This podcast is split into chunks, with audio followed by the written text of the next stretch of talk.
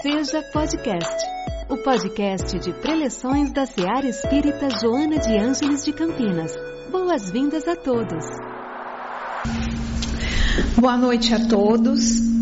É uma alegria sempre muito grande estar aqui para a gente refletir juntos a respeito de temas tão importantes para as nossas vidas. Então hoje nós vamos falar a respeito do capítulo 55 de Florações Evangélicas, em que Joana de Ângeles faz alusão ao Evangelho segundo o Espiritismo, capítulo 21, haverá falsos cristos e falsos profetas. Essa advertência nos foi feita por Jesus no sermão profético que se encontra nos evangelhos de Marcos, de Mateus, Marcos e Lucas. Disse-nos Jesus: Tende cuidado para que alguém não vos seduza, porque muitos virão em meu nome dizendo: Eu sou o Cristo, e seduzirão a muitos. Levantar-se-ão vários falsos profetas e seduzirão a muitas pessoas. Para melhor compreendermos essa passagem, é importante a gente relembrar o significado das palavras Cristo e profeta.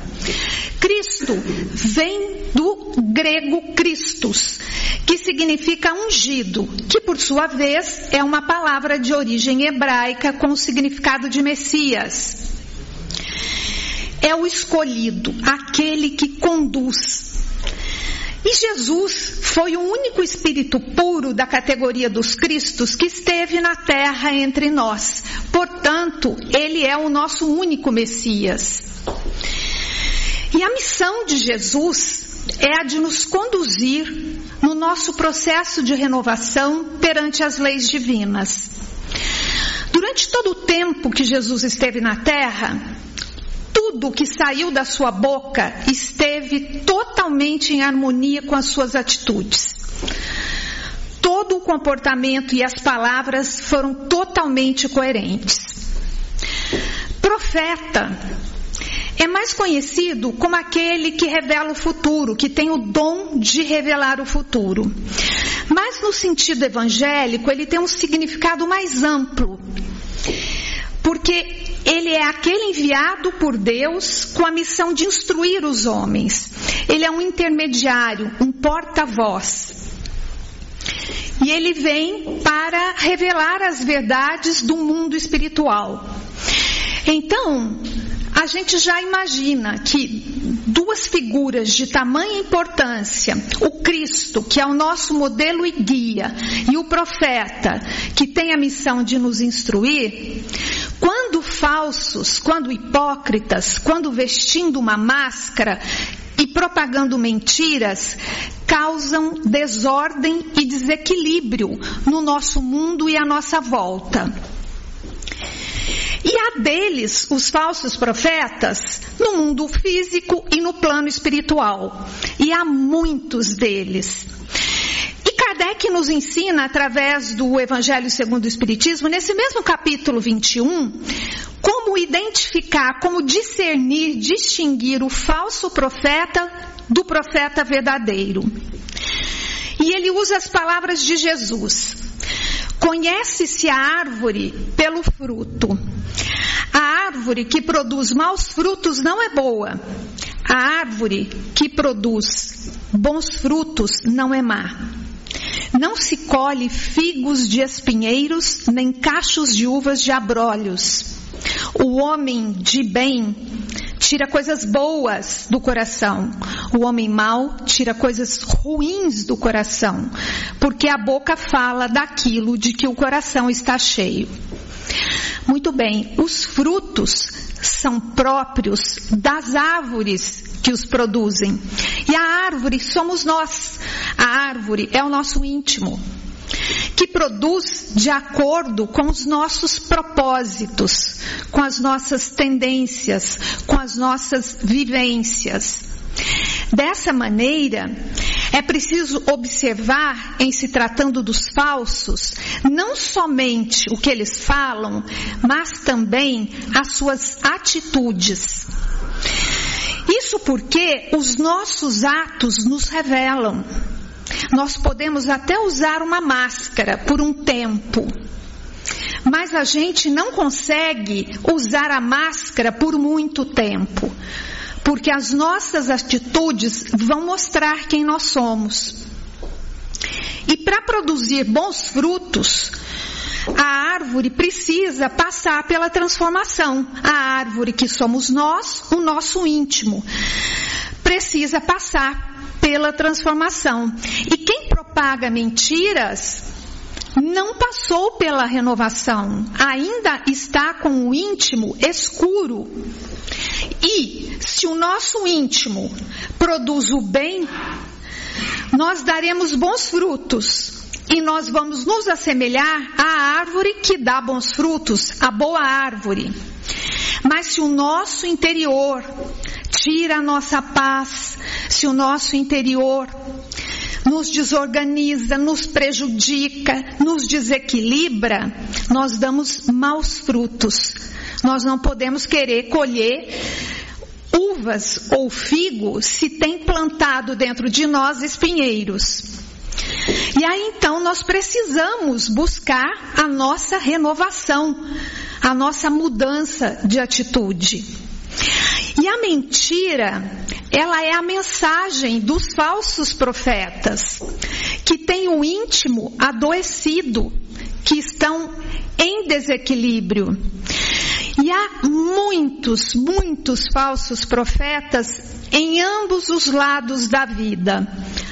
Na erraticidade, que é a condição que nós nos encontramos entre uma encarnação e outra, que somos espíritos errantes esperando pela próxima, próxima existência, os falsos profetas, eles são espíritos levianos de Joana de Ângeles, que na terra também o eram. Eles eram enganadores e levianos na terra, e eles prosseguem no plano espiritual da mesma maneira, e ela, nos, ela comenta nessa passagem, nesse capítulo, que esses espíritos, quando em processo mediúnico, eles têm verbalismo exagerado, e eles citam vários temas, mas eles não chegam a conclusão alguma.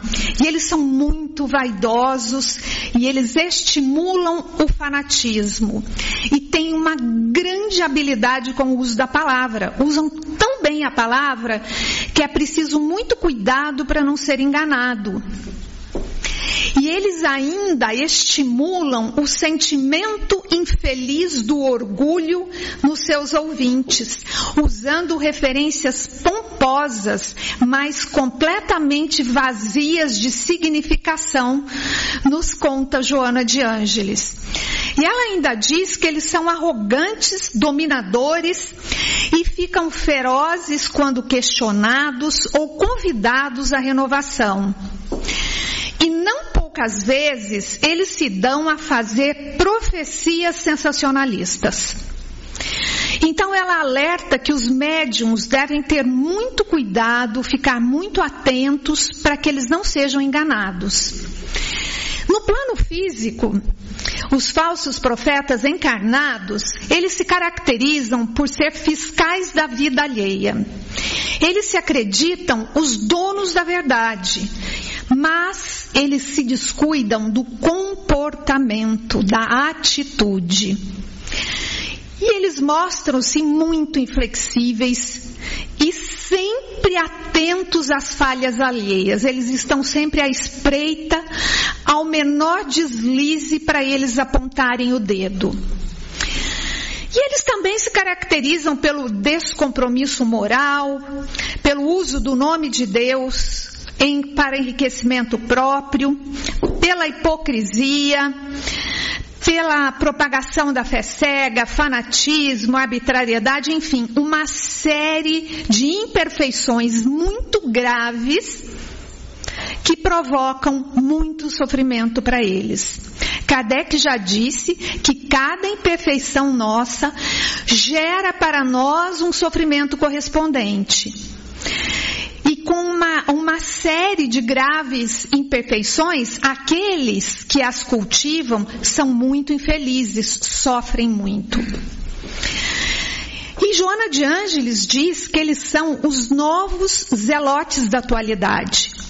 Zelotes era uma seita judaica do tempo de Jesus, composta por extremistas, por pessoas violentas, fanáticas, que esperavam um Messias guerreiro. Bom, se há os falsos profetas, naturalmente há os profetas verdadeiros. E aí Kardec também nos ensina a identificá-los. Ele faz uma pergunta que está no livro dos Espíritos, uh, que é a pergunta 624 que ele pergunta qual o caráter do, dos profetas verdadeiros.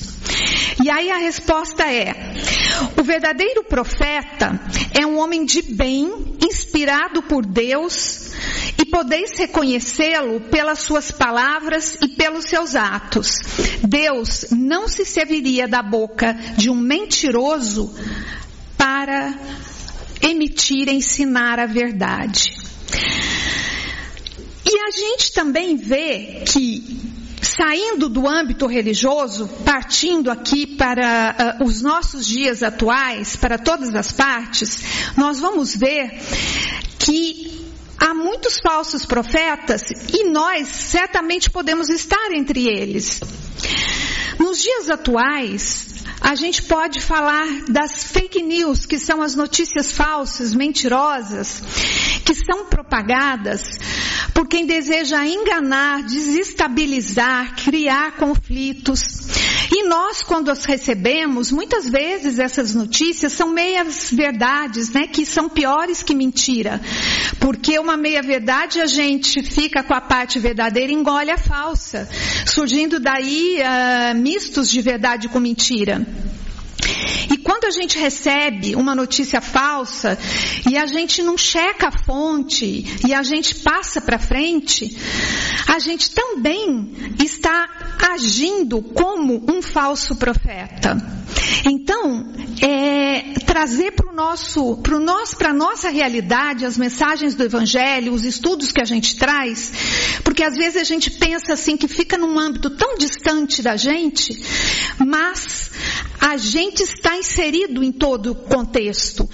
Tudo serve para que nós possamos abrir a nossa mente. E quem de nós já não repassou uma fake news? Não é verdade? Já não checou alguma informação na fonte e espalhou, mesmo sem ter a intenção uma mentira. No livro Levantar e Seguir, de psicografia do Chico, Emmanuel diz que na maledicência nós somos falsos profetas. Quando a gente fala mal dos outros, quando a gente faz intriga, quando a gente denigre a imagem de alguém, quando a gente prejudica pela palavra, nós somos falsos profetas. E quem de nós nunca fez ou não faz isso, não é verdade? Na discórdia, nós somos mistificadores da paz. Na preguiça, nós somos charlatães do trabalho. Na indiferença, nós somos inimigos do dever. Emmanuel diz no capítulo, nós estamos falando de frutos, de íntimo, de como melhorar, do que colher. E Emmanuel fala no capítulo 35 do livro Caminho, Verdade e Vida, cujo título é Semeadura. Ele abre o capítulo dizendo assim, é uma frase de Jesus do Evangelho de Marcos. Mas, tendo semeado, cresce. E é muito oportuna para essa nossa reflexão, essa frase, esse capítulo também do livro de Chico e Emmanuel, porque Emmanuel nos ressalta a importância de todos nós compreendermos a essência, o teor dos nossos atos diários e a contribuição desses atos naquilo que nos acontece. É olhar para a nossa vida hoje, em que lugar que nós estamos, de que maneira nós nos encontramos, qual a nossa contribuição para estarmos nesse lugar. Porque a gente sempre acha que é infeliz, porque isso não deu certo, por causa disso, daquilo, do outro, mas a gente não tem coragem de dizer para a gente mesmo: eu estou neste lugar por conta das minhas atitudes, por conta da minha maneira de viver, por conta das coisas que eu faço, que eu sinto, que eu falo, não é? Então é muito oportuno a gente pensar, porque diz Emmanuel que é da lei de Deus que toda semeadura se desenvolva. A gente sempre diz, a semeadura é livre, mas a colheita é obrigatória. Não podemos plantar espinheiro e querer colher figos. O bem semeia a vida e o mal semeia a morte, diz Emmanuel. O bem é o movimento evolutivo e o mal é a estagnação. E a escolha é nossa, porque somos nós que escolhemos o lugar onde nós estamos. Por isso que essa doutrina espírita, ela é consoladora, mas ela é esclarecedora. Ela esclarece e sempre nos dá esperança de que hoje, agora, é possível mudar. E nós vamos concluir com uma frase convite de Joana de Ângeles e mais um alerta de Emmanuel. Joana nos diz o seguinte: avalia com serenidade a tua conduta em relação a Deus, ao próximo e a ti mesmo. Avalia a conduta, olhar para dentro da gente, avaliar o que nós fazemos. Como é que nós estamos perante Deus, ao próximo e a nós mesmos? E reforça Emmanuel, porque não nos esqueçamos de que um dia nós seremos chamados à prestação de contas dos talentos e favores que hoje nós desfrutamos para resgatar o dia de ontem e santificar o dia de amanhã. Hoje, exatamente nesse lugar e nesse momento, nós estamos colhendo o que plantamos ontem. E a nossa vida futura começa agora, começa hoje. Porque quando a gente voltar, e nós vamos voltar inúmeras vezes, nós vamos colher o que nós estamos plantando hoje. E hoje, aqui e agora, nós estamos recebendo do Pai todos os recursos que nós precisamos para que nós possamos cumprir a missão de melhorar o nosso espírito. A nossa missão em toda encarnação, em toda existência, a nossa missão maior é de melhorar o nosso espírito. Não há prova, não há expiação que nós não possamos vencer com a ajuda do Pai, porque o Pai não nos mandaria para cá sem recursos para vencer as provas e as expiações que nós temos que passar. Então, que nós possamos ter isso em mente, que o Pai está conosco e que nós trabalhemos para renovar o nosso interior e produzir bons frutos. Que esse mestre de amor que caminha conosco lado a lado, sempre esteja junto, nos inspirando e nos fortalecendo no amor, no bem, na caridade e na boa vontade. Que assim seja. Muito obrigado a todos. Em nossa célula de amor, sua presença é sempre bem-vinda. Acompanhe também nossas atividades nas redes sociais. Acesse arroba seja CPS. Afinal, sua participação faz a SEAR acontecer.